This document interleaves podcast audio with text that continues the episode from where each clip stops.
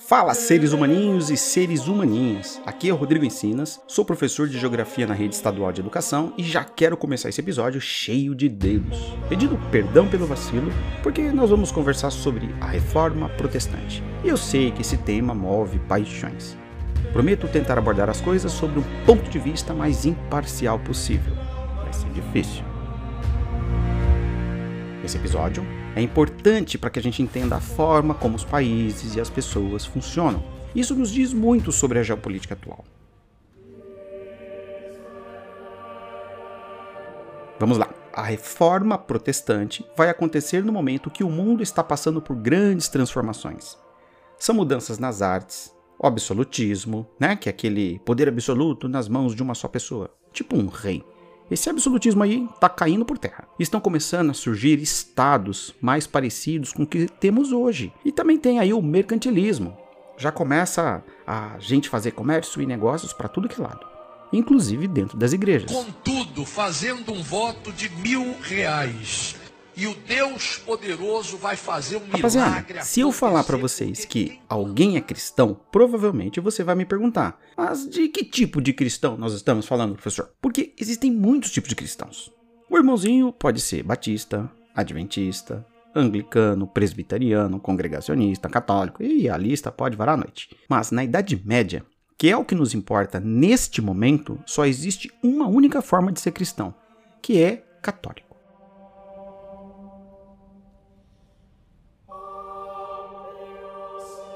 Lá no ano 1000, que essa igreja católica vai se dividir ainda em duas apenas: a igreja católica ortodoxa e a igreja católica apostólica romana. A parada é a seguinte: alguns cristãos dessa igreja católica estavam fazendo merda e isso estava deixando muita gente pistola. Eu vou pontuar três grandes cagadas que estavam acontecendo dentro da igreja. Número 1: um, muita corrupção. Para construir igrejas, você sabe que precisa de grana e tinha muita grana sendo desviada. Esse lance de desvio de grana eu nem preciso explicar muito, porque nós né, somos brasileiros e já estamos calejados e acostumados com o tema grana e corrupção. A Polícia Federal encontra dinheiro na cueca de vice-líder do governo no Senado. A informação chega de Brasília, repórter Levi Guimarães. Número 2. Para uma alma ser salva, era necessário pagar indulgências. Galera, no exemplo ridículo aqui, o Sebastião morria e a dona Sebastiana procurava um padre para falar: Ah, o meu tiãozinho, será que vai pro céu ou vai pro inferno? Então, o padreco malandro mandava aquele papo que para entrar no céu era necessário estar em dia com a igreja, de que as indulgências seriam um bom caminho, talvez o tiãozinho fosse liberado e subiria pro céu, e aí a dona Sebastiana dava um dinheirinho e tava tudo certo. E três, tem também a simonia. É um nome esquisito para dizer venda de cargos eclesiásticos. Um coronel aí, fadão, bravão e cheio de grana, podia pagar para transformar, quem sabe, um filho seu um padre. Mesmo que esse carinha não soubesse bosta nenhuma sobre a igreja. Esses três pontos, a corrupção, as indulgências e a simonia, estavam deixando muitos fiéis fudidos de raiva. Um cara que ficou muito putaço foi um católico chamado John Wycliffe. Já no ano de 1300, ele vai denunciar a igreja e tudo o que ela estava fazendo. Mas, gente, esse carinha aí, o John Wycliffe, não foi longe. O mundo que ele vivia não estava em transformação ainda. A Igreja Católica estava 100% no comando. Então, a igreja fez o que com o pobre irmãozinho John Wycliffe? Oh, o que ela fazia de melhor? Torrou o cara numa fogueira. Gratia plena Dominus tecum, benedicta tu in mulieribus et benedictus fructus ventris tui, Iesus. Santa Maria Mater Dei.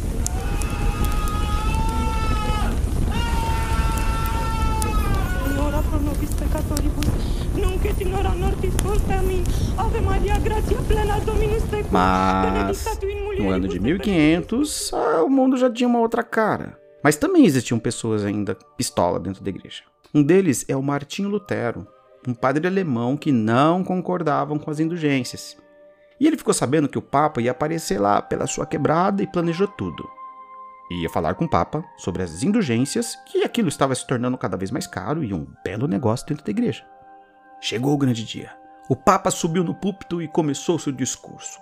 Irmãos e irmãs, vamos construir aqui uma basílica que vai deixar todo mundo arrepiado.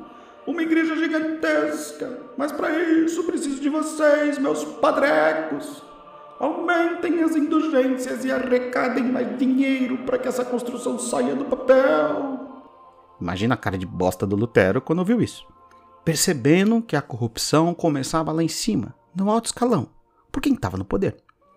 Um disclaimer aqui: qualquer semelhança com nosso país é mera coincidência. Então o nosso amigo Lutero chateado vai romper com a igreja. Rapaziada, ele rompe com a igreja por amor que ele tem a ela. Porque ele tinha lido a Bíblia umas 400 vezes e ele nunca tinha encontrado nenhum parágrafo que falasse de indulgência, de dar dinheiro para poder ir para o céu.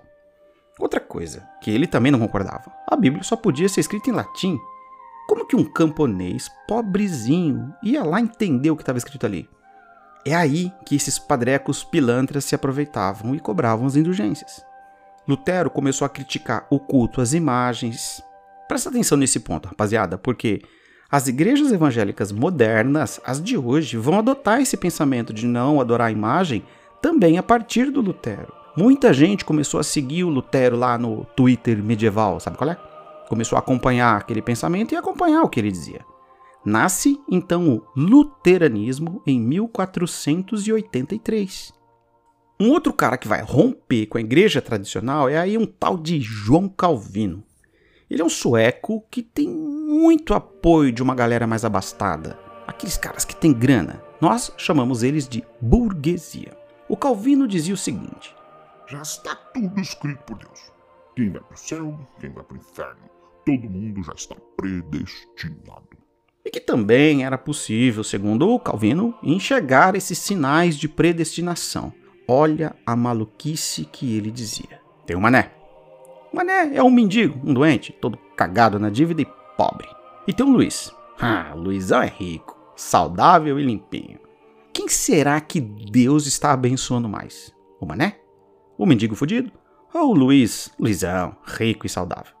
Olhando por essa ótica, ele dizia que o Luiz era mais abençoado que o Mané. Então, se Deus escolheu o Luizão aqui na terra para usufruir de tudo isso, então Deus também queria ele no céu. Hum, a burguesia ficou doidona com isso. Porque durante muito tempo a igreja tradicional dizia que para entrar no reino dos céus era necessário abrir mãos de riquezas materiais. E aí chega agora o João Calvino e diz que não. Ricos também entram, inclusive passam na frente, porque eles já são pré-abençoados. Com o Calvino, você pode ganhar dinheiro, viver bem, comer igual um boi e ainda entrar no céu. Estava fundado então o Calvinismo em 1509. Queridões, queridonas, esse é mais um pensamento moderno que temos hoje dentro da igreja, que é a teologia da prosperidade. Você pode ter tudo aqui na terra mesmo e também ainda por cima garantir sua salvação mais um ponto que será absorvido só depois que o Calvino fala esse monte de coisa. Antes dele, as chances melhores era do coitado do Mané mesmo, o nosso mendigo aqui do meu exemplo ridículo. E por fim, tem o Henrique VIII, um rei inglês que não podia ter filhos com sua esposa porque ela era infértil, mas ele queria aí um molequinho para suceder seu trono. Então ele escolheu a prima para dar uns pegas e ter um filho com ela. Como o Henrique VIII era um cara temente à igreja, ele foi pedir para o Papa para fazer aquilo. E o Papa disse com toda a sua calma e sabedoria: Nem fudendo! Aqui não pode se divorciar. Tá pensando que isso aqui é bagunça? Gente, como já existiam movimentos de rompimento da igreja, lembra? Luteranismo de um lado, calvinismo do outro, então Henrique decide: vou romper também. Vou fundar a minha própria igreja, onde a gente pode pegar as priminhas e também pode se divorciar. Oportunista, rapazinho, hein?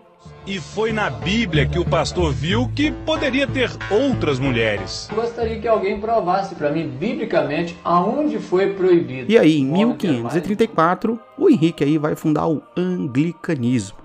Depois desse monte de rompimentos, começam a pegar ali, uma galera pega um pouquinho do calvinismo, um pouquinho do luteranismo, porque, ah, é bom você ter dinheiro e entrar no céu, ah, mas também é bom você se divorciar, pegar uma prima aqui, outra ali. Então eles começam a misturar uma coisa com a outra, por exemplo, e vão fundar a igreja puritana.